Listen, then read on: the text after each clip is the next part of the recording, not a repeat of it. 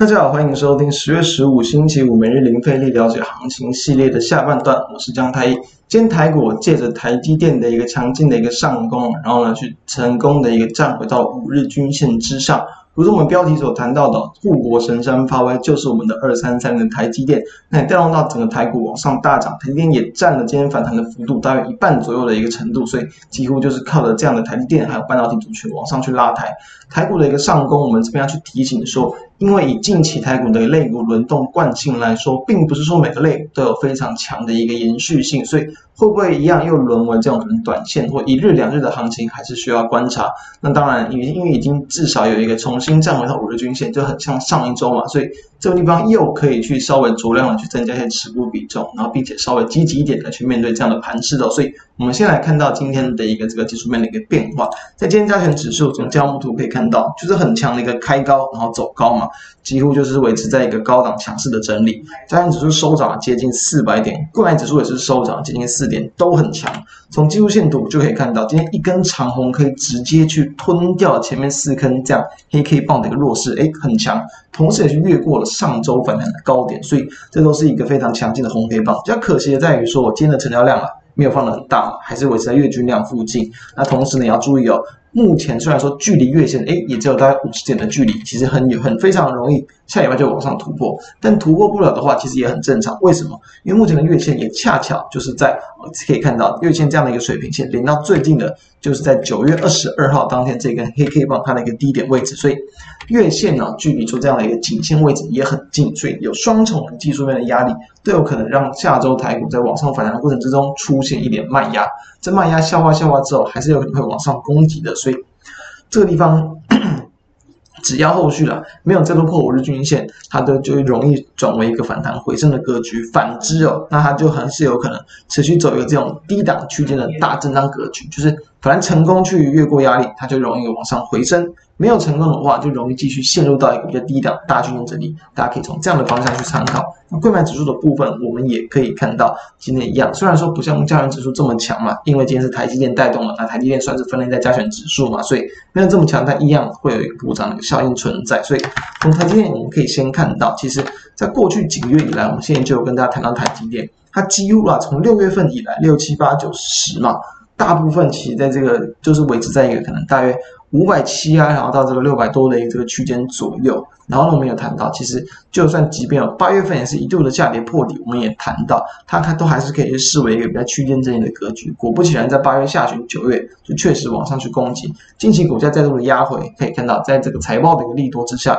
又往上站稳到了季线跟月线之上。所以目前来讲，它的一个这样的区间的一个横向区间的惯性还没有改变。依旧是可以采一个高出低的操作，持续来去做观察，提供给大家参考。那再来一样，我们近期跟大家分享到个股，可以看到三零三五的智原今天攻涨停哦，非常的强，是我们跟大家追踪好一阵子的个股。智原很强，因为今天其实台积电的一个攻击嘛，然后呢也去带动到很多，不管像是它的供应链啊、半导体设备啊。旗下子公司包括像晶材，然后以及有可能像其他的一些半导体相关的 AI、ASIC 晶片这种相关的细制材的一些个股，也都有不错的表现。三零三五的智源今天往上去攻到涨停，然后在尾盘是往上锁紧的，非常的强。可以看到，从技术面来讲，其实从大约啦，大约在这个八啊七呃八八月份哦九月份以来，几乎都是沿着季线往上缓步的走高。虽然说过程之中可能没有这么的强。拉上去之后又回来，拉上去之后又修正回来，但是它自从在这个十月七号以及十月八号顺利创高之后，我们也就是跟大家谈到，它就是一个很强劲的往上创高的格局，后续都有机会再度吸引到买盘。果不其然啊，在最近这几天五日均线附近震荡震荡之后，今天也是一度的有跌到五日均线之下，跟昨天一样，但是几乎收盘都没有跌破，所以五日均线的提供的支撑很强劲。电动到今天股价往上去攻击，这也是我们相信大家都还有持续创造的一些空间跟机会，让大家来去参考一下。再来看到像三七零七的一个汉雷，这地方当然第三代半导体的概念股，股性确实没有这么的好操作，因为昨天前天的一个修正嘛，今天直接再度去攻到涨停板，所以一下涨一下跌的，那你还是要怎么操作会比较好？那当然还是以区间的一个这样支撑压力去看嘛，因为昨天也恰巧又是压回到了月线附近，没有跌破嘛。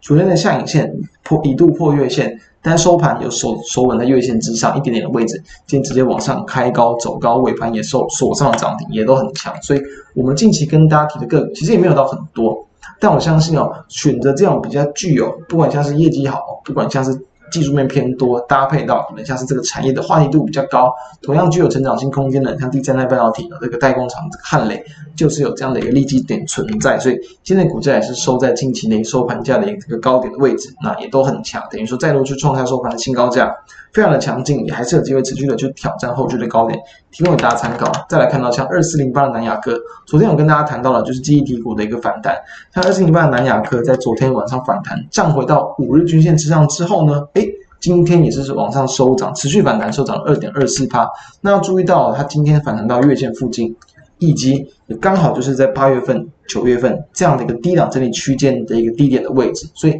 原本是在十月份嘛，最近一段时间往下破底，这一次往上反弹会不会形成这样在近几个月来的一个破底翻假跌破？有机会，所以一样可以观察。如果出现的话，就有机会往月呃季线来去做挑战。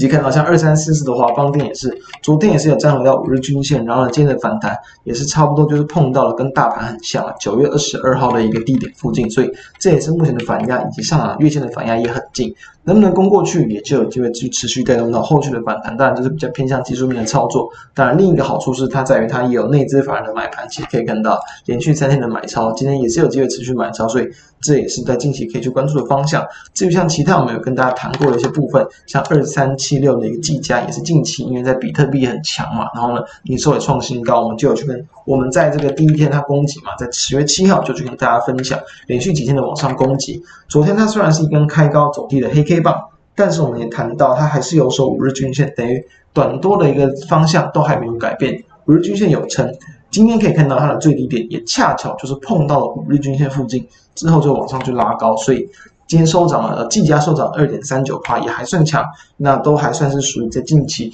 在值得关注的方向，因此。今天台股这样的一个反弹，我们当然先以反弹试之，因为还没有越过这个月线嘛，所以呢，暂时也不用去太多呃太过这个积极的来去扩张持股，但确实是可以去陆续酌量的来去增加一些持股的比重，同时我们也会帮大家持续的来去关注说后续在台股的一个变化，能不能呢有效的就是比如说半导体族群这样的延续力道延续，能不能不要形成那种短线的行情，以及台股的量能能不能放大，再以及能不能有这样资金外溢的效应扩散到。其他类股，或是其他类股类股出现这种补涨的行情，都是值得期待的方向。所以这是几个是下下周所观察的重点。那也希望今天节目对大家有帮助，祝大家操作顺利。以上我们节目就到这个地方。如果觉得我们节目不错，都欢迎可以扫描我们的 QR code 加入我们 Line，并且欢迎订阅我们 YouTube 频道，开启小铃铛，收听 Podcast 朋友们都欢迎订阅来收听我们每天的盘后解析。以上，我们下周再见，大家拜拜。